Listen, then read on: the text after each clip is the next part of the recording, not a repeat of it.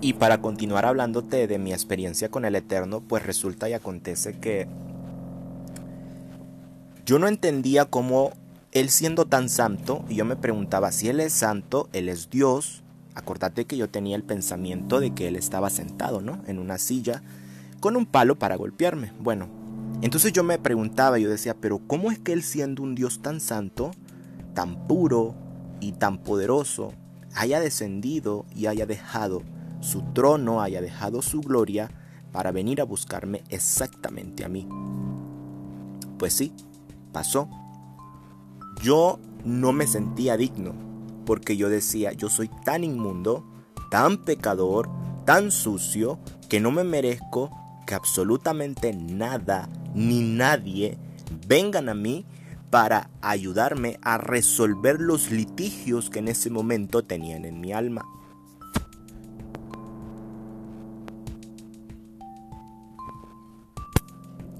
Y pues resulta que el Todopoderoso descendió con su amor, con su poder, me dijo cuánto me amaba y me dejó saber cuál era el propósito divino por el cual Él me había creado.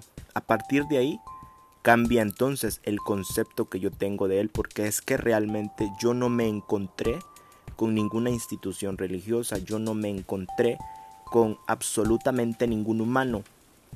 A mí ningún humano me tuvo que predicar su palabra, a mí ningún ser humano me tuvo que decir que aceptara, que lo aceptara él para salvar mi alma del infierno, porque yo nunca creí, nunca creí en su mensaje, nunca, nunca les creía.